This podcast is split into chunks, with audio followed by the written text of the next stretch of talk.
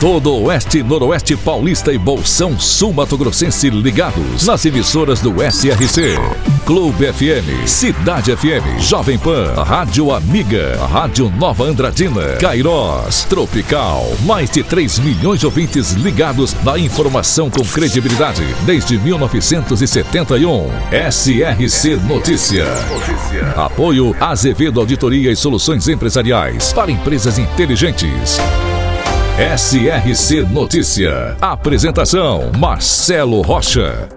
O Tribunal de Justiça de São Paulo publicou no Diário Oficial edital do concurso para o cargo de oficial de justiça. Estão previstas 88 vagas, distribuídas pelas 10 regiões administrativas judiciárias do Estado. As inscrições podem ser realizadas a partir de hoje até o dia 8 de agosto, exclusivamente pelo site Fundação Vunesp. SRC Notícia.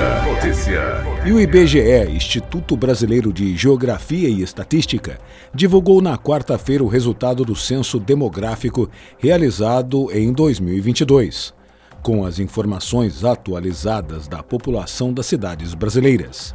E com 132.152 habitantes, Três Lagoas se consolida como a terceira cidade mais populosa do estado perdendo apenas para Dourados, que tem 243 mil, e Campo Grande, a capital do estado, com quase 900 mil habitantes.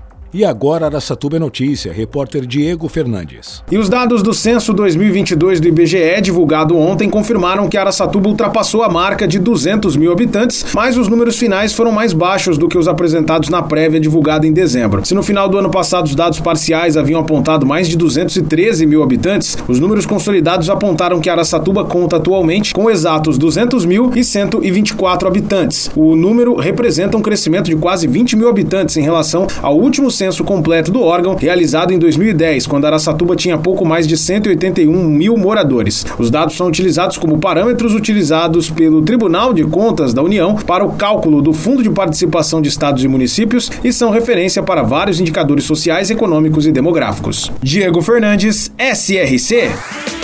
Piacatu, conhecida como Cidade Sorriso, foi fundada em 1 de janeiro de 1955, com população estimada em quase 5 mil habitantes. Piacatu fica localizada na região de Araçatuba e sua principal fonte econômica é o agronegócio com cultivo de grãos e o plantio de cana-de-açúcar. Seu comércio também é bastante forte. Piacatu, também presente no SRC Notícias. O secretário de governo de São Paulo, Gilberto Kassab, esteve em Andradina ontem, quinta-feira, para um encontro de lideranças políticas regionais. O encontro aconteceu no Wakanda Resort e contou com a presença do prefeito Mário Celso Lopes, além de outros prefeitos de nossa região, vereadores e agentes políticos. Kassab também atendeu aos prefeitos sobre o andamento das demandas municipais levadas até o Palácio dos Bandeirantes. Três projetos de lei foram aprovados pela Câmara Municipal de Mirassol nesta semana. Um deles foi idealizado pela vereadora Cida Dias, que proíbe pessoas condenadas por crimes de discriminação e preconceito racial e também de religião a assumirem cargos comissionados da Prefeitura ou da Câmara. E o projeto foi aprovado por unanimidade entre os vereadores. Para empresas inteligentes, Azevedo Contabilidade e Soluções Empresariais. Serviços de contabilidade e auditoria com profissionais com experiência nas áreas de gestão empresarial. Rua Bandeirantes, 1438. Fone 18 31 17 4500. Escritórios em Araçatuba, Bauru e São Paulo. Acesse azevedo.cnt.br. Azevedo Contabilidade e Soluções Empresariais. Há mais de 30 anos, oferecendo serviço de qualidade. Nosso compromisso é com seu sucesso. A Câmara Municipal de Lins aprovou o projeto do Executivo que estabelece o Estatuto da Guarda Municipal, alterando o nome, inclusive. A nomenclatura agora vai ser Guarda Civil Municipal e adequando a legislação federal que regulamentou as diretrizes para a instalação nos municípios. Foram 13 votos favoráveis ao projeto e um vereador ausente.